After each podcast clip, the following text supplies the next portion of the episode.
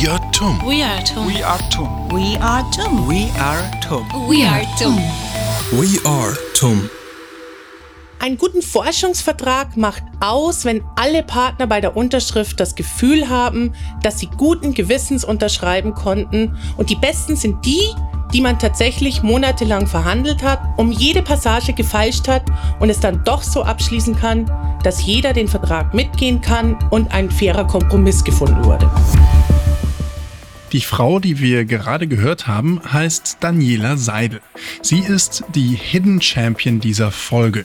Denn sie und ihre Kolleginnen und Kollegen aus der Rechtsabteilung sind ein Pfeiler der TU München, ohne den der Alltag an der Universität, also Forschung, Lehre und Wissenschaft, nicht stattfinden könnte.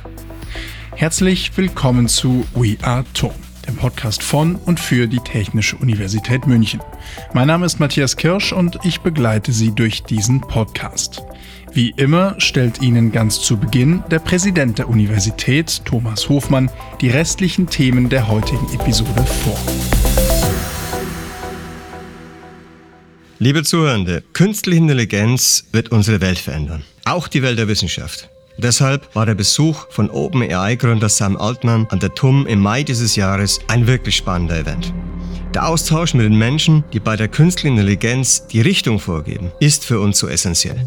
Auch für Andreas Fleischmann. Er leitet die zentrale wissenschaftliche Einrichtung Pro Lehre an der TUM. Damit schaffen wir Hochschul- und mediendidaktische Kompetenzen und spezifische Angebote für Lehrende. Wie wird KI die Forschung und die Lehre an den Universitäten verändern? Darüber spricht er heute.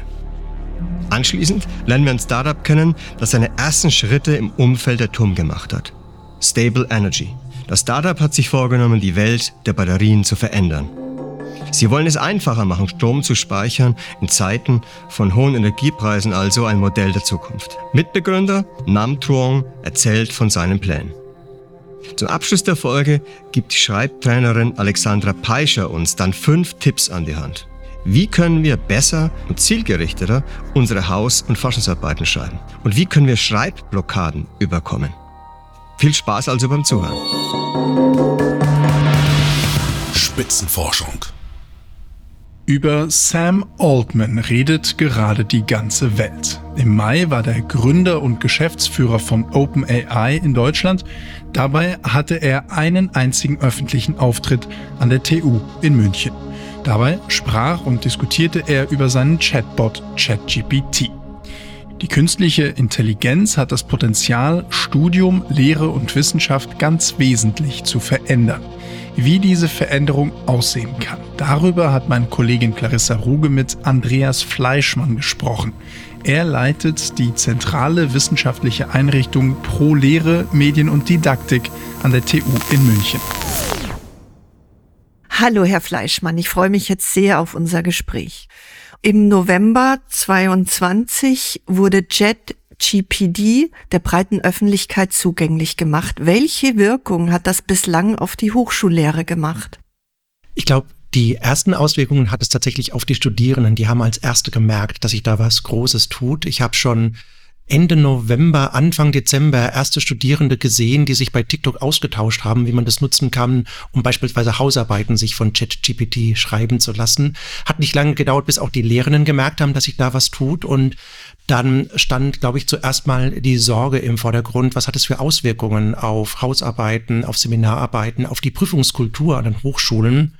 Inzwischen glaube ich, dass der Fokus sich erweitert hat, nicht mehr nur bei den Sorgen liegt, sondern auch ähm, das Potenzial gesehen wird, das ChatGPT uns Lehrenden bieten kann. Wie können Studierende ChatGPT sinnvoll als Lernhilfe benutzen und eben nicht als Copy-Paste-Quelle?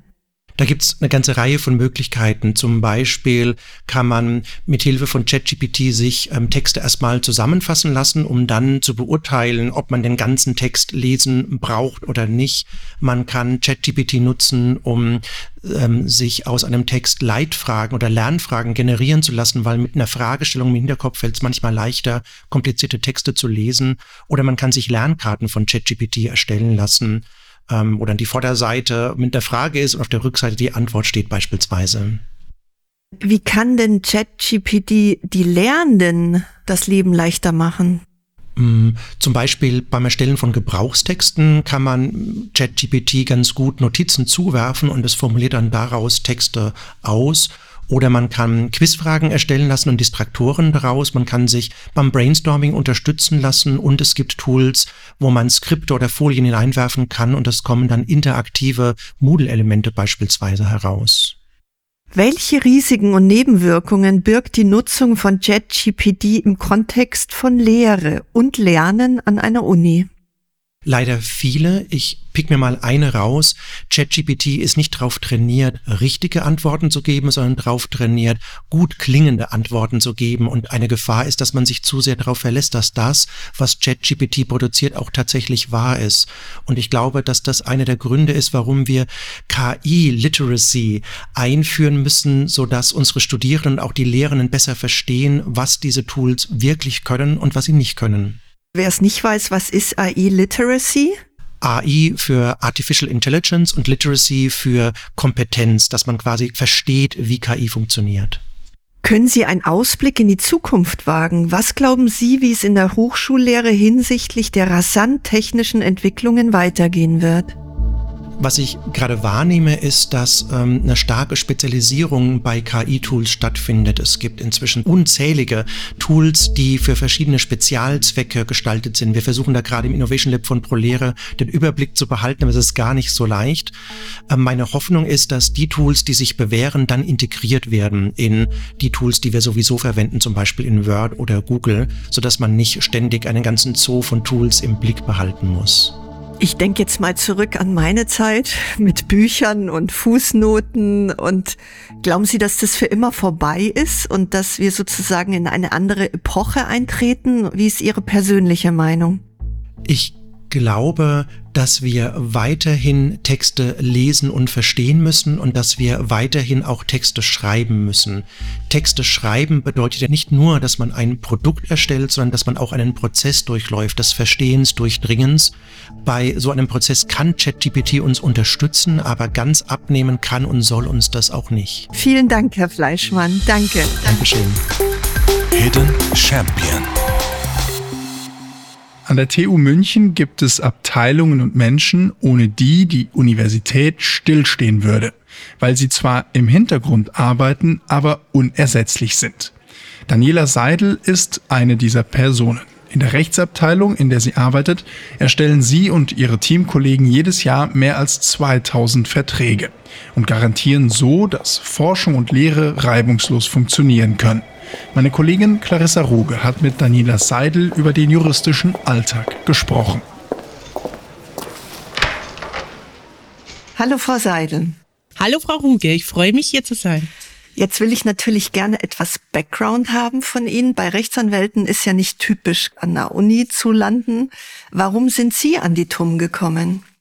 Ich habe vor rund fünf Jahren die Stellenanzeige der TUM gelesen und da war ich persönlich an einem Punkt in meinem Leben, an dem ich eine Entscheidung treffen musste, mache ich weiter als selbstständige Anwältin oder ändere ich was?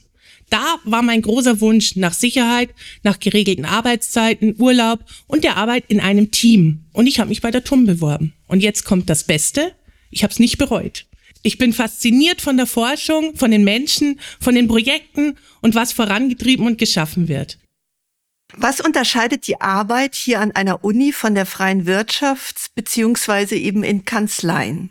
Der größte Unterschied ist wohl, dass keine Akquise betrieben werden muss und unsere Arbeit nicht auf, das muss jetzt Geld einbringen, angelegt ist, zumindest nicht bei uns in der Rechtsabteilung. Ansonsten ist der Unterschied gar nicht so groß. Wie Mandanten in Kanzleien werden die Lehrstühle und die Zentralabteilungen von uns beraten. Wir verhandeln Verträge, prüfen die Rechtslage, geben Empfehlungen ab und sagen auch manchmal, nein, so geht das leider nicht. Ein perfekter Tag in der Rechtsabteilung ist, wenn hm, wenn ich abends all die Dinge erledigt habe, die ich mir vorgenommen hatte. Wenn das nicht funktioniert und was tatsächlich auch schon mal öfter der Fall ist, dann ist der Tag immer noch nahezu perfekt, wenn all das, was dazwischen gekommen ist, zur Zufriedenheit aller erledigt ist. Und wenn das auch nicht funktioniert, dann bin ich zumindest noch zufrieden, wenn ich weiß, es wird eine Lösung geben und wir bekommen das hin. Jetzt gehen wir einen Schritt nochmal vor. Wer oder was ist die Rechtsabteilung der TUM? Im Moment sind wir 26 Mitarbeitende, davon 20 Juristinnen und Juristen in Voll- und Teilzeit und bearbeiten im Schnitt circa 3000 Vorgänge im Jahr. Das ist dann aufgeteilt in unsere vier Referate, Grundsatzthemen, Hochschulrecht, Forschungskooperation und allgemeine Rechtsangelegenheiten. Und das ist dann tatsächlich von der 5-Minuten-Beratung am Telefon bis zur Verhandlung verschiedenster Vertragsarten und Zeichnung von Förder- und Forschungsverträgen, alles Mögliche. Und was macht einen guten Forschungsvertrag aus? Einen guten Forschungsvertrag macht aus, wenn alle Partner bei der Unterschrift das Gefühl haben, dass sie guten Gewissens unterschreiben konnten. Und die besten sind die, die man tatsächlich monatelang verhandelt hat, um jede Passage gefeilscht hat und es dann doch so abschließen kann, dass jeder den Vertrag mitgehen kann und ein fairer Kompromiss gefunden wurde. Oder jetzt andersherum gefragt, was macht manche Vertragsverhandlungen schwierig oder vielleicht sogar langwierig? Der Grund hierfür ist, dass zum Beispiel bei Verhandlungen zwischen der Universität oder einer Forschungseinrichtung und Industriepartnern naturgemäß verschiedene Zielrichtungen bestehen. Eine Universität möchte erforschen und die Ergebnisse aus den Projekten veröffentlichen, in der Lehre nutzen und gegebenenfalls verkaufen. Als staatliche Einrichtung sind wir dann darüber hinaus noch an verschiedene Regelungen gebunden, wie das Beihilferecht oder das Haushaltsrecht. Wir dürfen zum Beispiel nichts verschenken. Ein Industriepartner hingegen möchte Ergebnisse erzielen, um diese dann für das eigene Unternehmen und vor allem für die eigene Produktion zu verwenden. Die Interessen laufen also nicht immer in dieselbe Richtung. Alle Berufstätigen eint etwas, also eine Art Lieblingsbeschäftigung und das eben nicht so geschätzte Pflichtprogramm. Was sind Ihre zwei Bereiche dazu? Tatsächlich habe ich ganz viele Arbeiten, die ich sehr gerne mache. Wenn ich einen Platz eins festlegen muss, dann ist es aber das direkte Gespräch mit anderen Menschen. Ob das nun in einer Beratung, in der Vergabe am Telefon ist oder bei Vertragsverhandlungen und Diskussionen. Gerade das Miteinander brainstormen und eine Lösung oder einen Kompromiss finden, das finde ich herausfordernd und anspruchsvoll.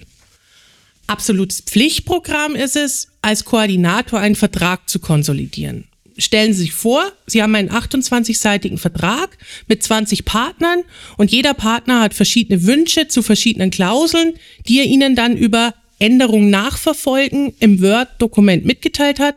Und Sie müssen nun alle Meinungen, Kommentare, Änderungswünsche in ein Dokument vereinen. Das hat manchmal einen Touch von Strafarbeit. Das glaube ich. Okay, Anwälte streiten ja berufsmäßig. Ähm, haben Sie schon einmal um der Sache willen richtig gestritten? Nein, ich glaube, richtig gestritten habe ich zumindest beruflich noch nicht. Ich denke, der richtige Ausdruck ist sachlich diskutieren. Mit Streiten verbinde ich persönliche Emotionen, die überkochen. Ich bin der Überzeugung, dass man mit Sachlichkeit und Freundlichkeit weiterkommt, als sich aufzuplustern und einen Hahnkampf aufzuführen wo sehen Sie Ihre beruflichen Stärken? Ich halte mich für lösungsorientiert und empathisch. Und das habe ich übrigens auch vor zig Jahren bei der Berufsberatung in der Schule angegeben. Die meinten dann, ich sollte Jura studieren. In fünf Jahren soll an der TUM in Ihrem Bereich Punkt, Punkt, Punkt anders werden? Oh, das wäre toll, wenn wir in fünf Jahren die Lieblingsabteilung aller Tummler wären, so ungefähr ach ja, ich rufe jetzt mal bei der Rechtsabteilung an, die tun mir auch gar nichts und ich werde gut gelaunt und bestens informiert wieder aus dem Telefonat herausgehen. Darauf arbeiten wir hin.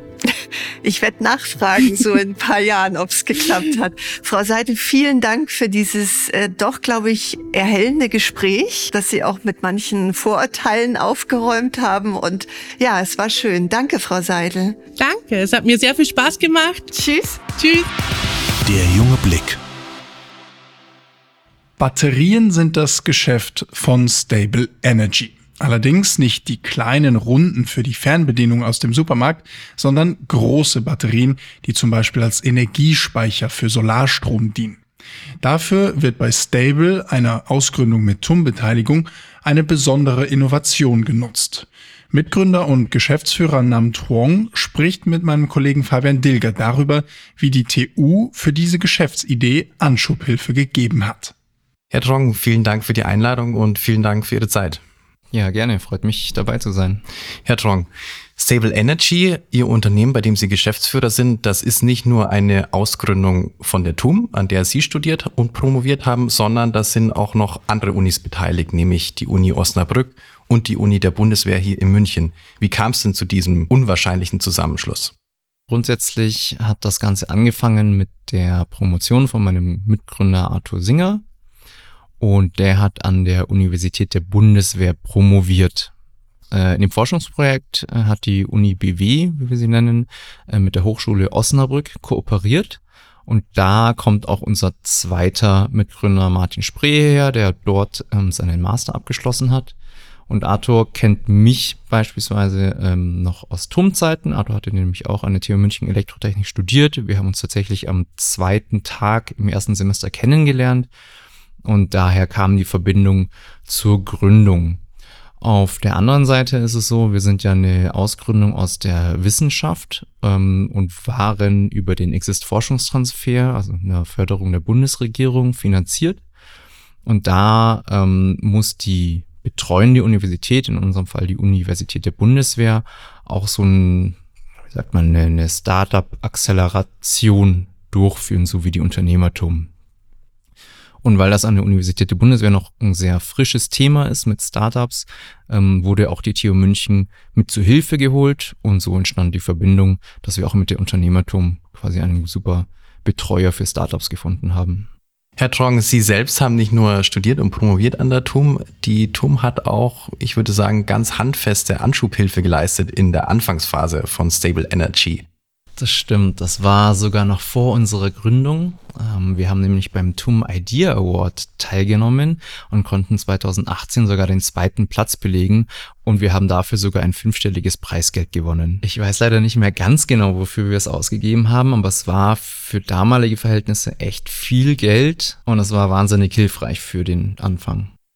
Jetzt stehen im Kern des Geschäfts von Stable Energy Batterien, Batterietechnik. Was unterscheidet denn Ihre Batterietechnik? Was ist da die neue Idee gegenüber anderen Unternehmen? Genau, was mein Mitgründer Arthur Singer quasi in seiner Doktorarbeit entwickelt hat, ist ein neuartiger Batteriewechselrichter.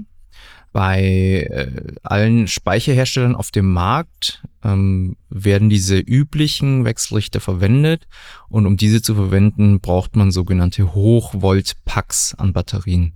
Das kann man sich vorstellen wie eine lange Kette und wie bei jeder Kette ähm, bestimmt das schwächste Glied die Performance. Und mit dem neuen Ansatz, den wir äh, entwickelt haben und, und produktreif äh, entwickelt haben, ähm, ist das nicht mehr eine lange und, und empfindliche Kette, sondern die Batterien werden eher wie ein Netz miteinander verwoben sodass das schwächste Glied nicht die Performance bestimmt, sondern von den noch guten Batterien ähm, gestützt wird. Und so erhalten wir ein viel, viel stabileres äh, und ähm, zuverlässigeres System.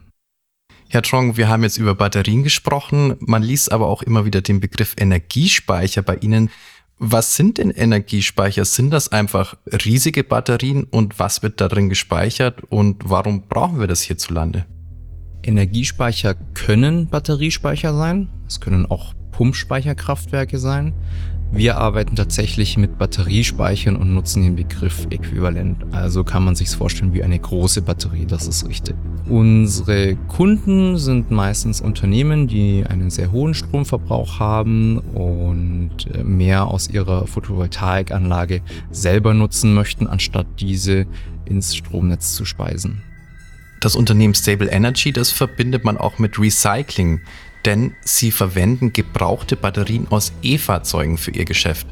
Wie schaffen Sie das, diese Batterien von E-Fahrzeugen zu recyceln und welche Vorteile bringt das? Das Geheimnis liegt in unserer Technologie, ähm, diese unterschiedlichen Batterien auch zu verwenden. Ich sag mal, der Gedanke, gebrauchte Batterien aus Elektrofahrzeugen wiederzuverwenden, ist jetzt nicht die Innovation schlechthin. Mit den klassischen Systemen, wie es sie auf dem Markt gibt, ist das aber nicht langfristig und nicht nachhaltig möglich, weil der Ausfall dieser Batterien dann doch gravierende Auswirkungen hat auf das Gesamtsystem. Das ist das, was ich vorhin erklärt habe mit unserer Wechselrichtertechnologie, dass auch einzelne schwache Batterien nicht die gesamte Performance zerstören können oder den Betrieb aufhalten können. Diese Technologie, die wir haben, sorgt dafür, dass auch wenn einzelne Batterien vielleicht schon ausfallen, weil die seit 20 Jahren in Betrieb sind, unser System trotzdem noch sicher und zuverlässig weiter funktioniert. Herr Trong, vielen Dank für Ihre Zeit und für das Gespräch. Ja, vielen herzlichen Dank für das nette Interview. Fünf Tipps. Zum Abschluss der heutigen Folge kommen wir wieder zu unserer Rubrik 5 Tipps. Dieses Mal geht es um die Schreibblockade. Der Abgabetermin für die Hausarbeit rückt immer näher, doch die Seiten am Computer sind immer noch gähnend weiß. Das ist eine Horrorvorstellung für viele Studierende. Doch es gibt Mittel und Wege, eine solche Schreibhemmung aufzulösen. Die Schreibtrainerin Alexandra Peischer hat meinem Kollegen Fabian Dilger fünf Tipps gegeben, wie der Prozess des Schreibens besser gelingt. Guten Tag, Frau Peischer, schön Sie zu hören. Ja, guten Tag, Herr Dilger. Schön, danke für die Einladung. Ich freue mich auf unser Gespräch. Frau Peischer, dass man ab und zu vor dem leeren Blatt Papier sitzt, das kennt jeder. Aber ab wie vielen Tagen spricht man denn von einer richtigen Schreibblockade? Es gibt genau genommen eine Unterscheidung zwischen Schreibschwierigkeit, Schreibproblem, Schreibblockade. Blockade ist dann schon das ganz Heftige. Von einer wirklichen Blockade spricht man dann, wenn gar nichts mehr geht über längere Zeit, wenn sich das schon festgesetzt hat. Die meisten Menschen sagen aber trotzdem, ich habe eine Schreibblockade und meinen, sie haben eine Schreibhemmung oder eine Schreibschwierigkeit. Und das kommt regelmäßig und häufig vor und kennt jeder und davon kann man immer dann sprechen, wenn man eben gerade nicht weiterkommt. One. Mein allererster Tipp ist der, das klingt jetzt vielleicht seltsam, aber äh, Selbstmanagement und Selbstfürsorge. Auch beim Schreiben erwartet sich jetzt vielleicht handfeste Tools und Werkzeug. Das ist auch gut, aber was am wichtigsten ist, sich gut auf sich selber zu schauen und sich das gut zu richten, den Schreibplatz gut herzurichten, die Schreibzeit gut einzurichten, Pausen zu machen, also Rituale zu schaffen, einen geeigneten Raum zum Schreiben zu finden, weil dann geht vieles andere dann von allein, wenn ich mir diese Rahmenbedingungen so gut wie für mich möglich schaffe. Tipp Nummer zwei, Trennung von kreativen Phasen und analytischen Phasen. So muss ich ganz kurz ausholen. Der Schreibprozess ist eben, wie das Wort schon sagt, Prozess. Da gibt's nicht, ich starte und dann ist das fertige Produkt am Papier, sondern da gibt's viele Phasen. Und die ersten, dieses Ideen sammeln und das Recherchieren, aber auch das einfach drauf losschreiben, sind kreative Phasen und wenn ich die trenne von dem später dann überarbeiten und schöne Sätze draus formen, dann ist schon viel getan, weil dann äh, kann ich zuerst einmal einfach frei schreiben und später überarbeiten. Sonst habe ich nichts zum Überarbeiten, weil dann entsteht nichts. Tipp Nummer drei, suchen Sie sich Gemeinschaft. Also Schreibgruppen sind was so Wunderbares. Eine Gemeinschaft von anderen Schreibenden, zum Beispiel Schreibzeiten, die man sich trifft, kann auch online via Zoom sein oder in der Bibliothek irgendwo, wo man gemeinsam schreibt. Das heißt, jeder und jede an ihrem eigenen Projekt, aber trotzdem gemeinsam in der Pause sich austauschen einfach dieses Gefühl, nicht alleine zu sein beim Schreiben, sondern miteinander ein ähnliches Ziel zu verfolgen, das hilft unglaublich. Und der positive Effekt, ich kann dann vielleicht auch einmal jemand um Feedback fragen. Vierter Tipp, die eigenen Ansprüche ein bisschen äh, niederhalten und nicht den Perfektionismus regieren lassen. Also wir kennen das, viele werden das kennen, man möchte die beste aller Arbeiten abgeben und vor lauter gut sein wollen, kriegt man gar nichts auf Papier. Und gleichzeitig gibt es diesen inneren Sensor, diese inneren Sensoren, diese Stimme, die immer sagt, man ist nicht gut genug und es geht noch besser. Hier hilft es einfach, mit der in Kontakt zu treten. Also zum Beispiel mit dieser Stimme zu sprechen oder sogar einen Dialog zu schreiben am Papier mit dem inneren Sensor. Äh, und sozusagen um die Erlaubnis zu bitten, einfach zuerst einmal frei zu schreiben und später dann das Ganze schön zu machen. Jetzt haben Sie schon einige Tipps gegeben, wie Studierende sich selbst behelfen können. Aber wann ist es denn wirklich an der Zeit und wann ist es wirklich die Situation, wo man alleine nicht mehr weiterkommt? Und wie kann dann Hilfe von außen aussehen? Mein Tipp Nummer 5 betrifft die professionelle Hilfe von außen, also quasi etwas, wenn, wenn die anderen Tipps auf Dauer nicht helfen, dann sich auch Hilfe von außen zu suchen. Wenn jemand das Gefühl hat, es kommt immer wieder das gleiche Thema, immer wieder das gleiche Problem, ich stecke immer wieder an der gleichen Stelle, also nicht nur bei einer Arbeit, sondern häufiger, das wäre für mich so ein Zeichen, von außen Hilfe zu holen oder wenn, also ein paar Tage ist völlig okay, dann kommt plötzlich wieder eine Phase, wo es fließt. Aber wenn das über mehrere Wochen geht, dann ist Zeit, Hilfe zu holen. Zum Beispiel in Form eines Schreibcoaches, einer Schreibcoaching. Oder ähm, es gibt in vielen Universitäten schon Schreibberatungszentren oder auch Schreibwerkstätten, wo man ein bisschen Handwerkszeug lernen kann, also Techniken, die helfen. Das alles meine ich mit professioneller Hilfe. Da kann man googeln, äh, da findet man auf den Hilfeseiten der Uni wahrscheinlich was. Also da gibt's inzwischen schon gutes Angebot und da, da hilft oft wenig, um wieder in den Fluss zu kommen. Frau Peischer, vielen Dank für Ihre Tipps zum Thema Schreibhemmungen und Schreibblockaden. Die helfen bestimmt zu manchen Studierenden jetzt in der Seminararbeitsphase weiter. Ich wünsche allen Studierenden, dass sie ihre Blockaden überwinden und Freude am Schreiben finden. Das wäre das Allerbeste. Freude an diesem kreativen Tun. Auch wissenschaftliches Schreiben ist immer kreativ und darf Freude machen. Und das war's schon für diese Folge von We Are Tom. Auch in der nächsten Folge sprechen wir wieder über Spitzenforschung, das Studienleben und all die Menschen, die die TU zu dem einzigartigen Ort machen, der sie ist. Das war We Are TUM. Diese Folge wurde produziert von Fabian Dilger, Clarissa Ruge, der ProLehre Medienproduktion und von mir, Matthias Kirsch. Das Sounddesign und die Postproduktion gestaltet Marco Meister von Edition Meister aus Berlin. Bis zur nächsten Folge. Kommen Sie mit uns und entdecken Sie die großen und die kleinen Geheimnisse der TU München. We are, we are TUM.